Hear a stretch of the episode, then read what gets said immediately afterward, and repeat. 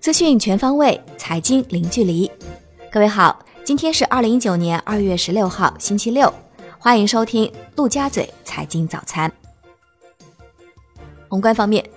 据新华社报道，二月十四号到十五号，中共中央政治局委员、国务院副总理、中美全面经济对话中方牵头人刘鹤与美国贸易代表莱特希泽。财政部长努钦在北京举行第六轮中美经贸高级别磋商，双方认真落实两国元首阿根廷会晤共识，对技术转让、知识产权保护、非关税壁垒、服务业、农业、贸易平衡、实施机制等共同关注的议题以及中方关切问题进行了深入交流。双方就主要问题达成原则共识，并就双边经贸问题谅解备忘录进行了具体磋商。双方表示，将根据两国元首确定的磋商期限，抓紧工作，努力达成一致。下周双方还将在华盛顿见面。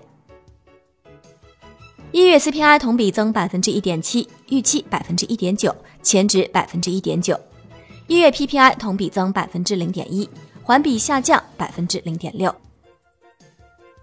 中国一月新增贷款三万两千三百亿元，创历史新高，预期三万亿元，前值一万零八百亿元。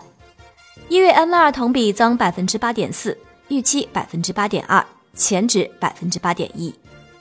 中国一月社会融资规模增量四万六千四百亿元，创历史新高，比上年同期多一点五六万亿元。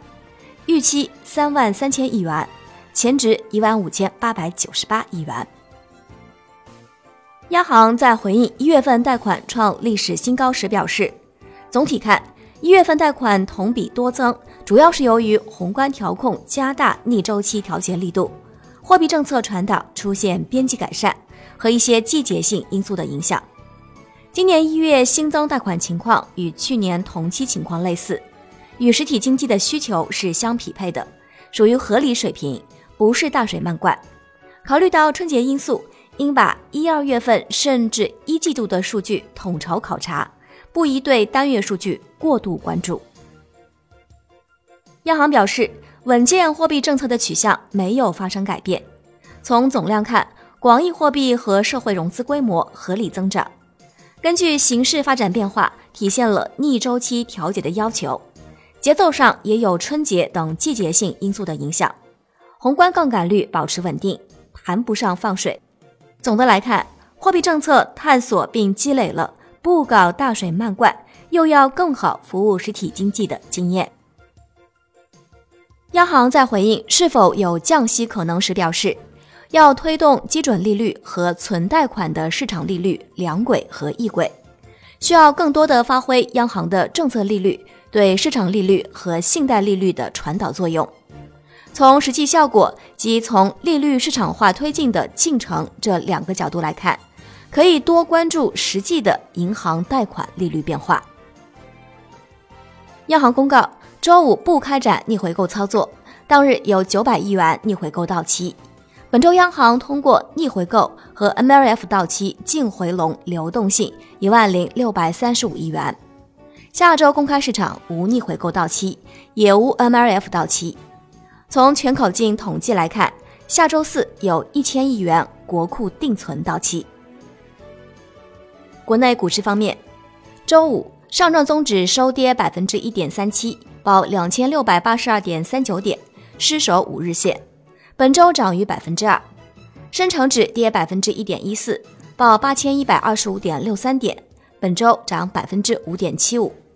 创业板指跌百分之零点三，报一千三百五十七点八四点，本周涨百分之六点八，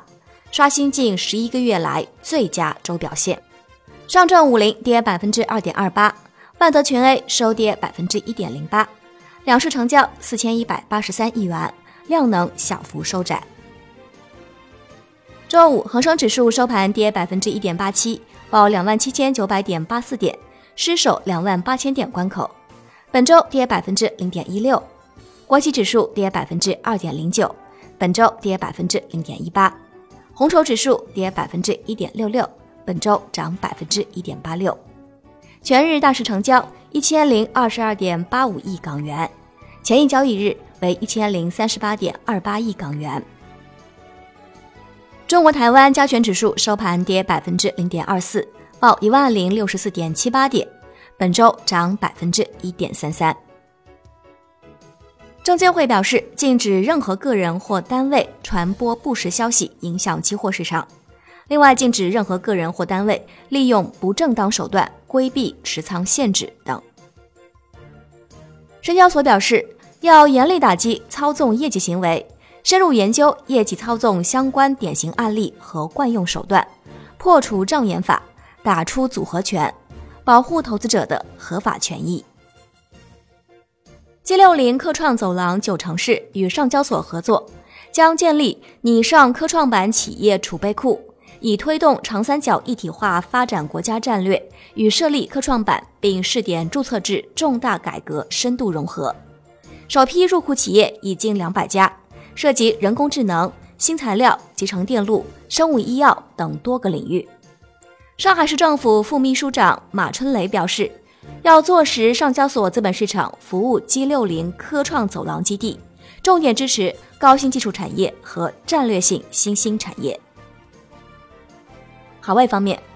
人民日报》报道，特朗普宣布美国进入国家紧急状态。美国媒体分析指出，特朗普宣布进入国家紧急状态后，他就可以绕过国会，利用军事建设资金或美国陆军工兵资金修建边境墙。国际股市方面，周五美股大幅收高，道指涨逾四百四十点，金融股领涨，高盛、摩根大通均涨逾百分之三。截至收盘，道指涨百分之一点七四，报两万五千八百八十三点二五点；标普五百涨百分之一点零九，报两千七百七十五点六点；大指涨百分之零点六一，报七千四百七十二点四一点。本周道指涨百分之三点零九，纳指涨百分之二点三九，标普五百指数涨百分之二点五，道指和纳指均连涨八周。欧洲三大股指集体上涨，德国 D X 指数涨百分之一点八九，报一万一千二百九十九点八点，周涨百分之三点六。法国 C C 四零指数涨百分之一点七九，报五千一百五十三点一九点，周涨百分之三点八六。英国富时一百指数涨百分之零点五五，报七千二百三十六点六八点，周涨百分之二点三四。商品方面。伦敦基本金属集体收涨，LME 七铜涨百分之一点四二，LME 七锌涨百分之二点八二，LME 七镍涨百分之一点七六，LME 七铝涨百分之零点三，LME 七锡涨百分之零点九八，LME 七铅涨百分之一点九六。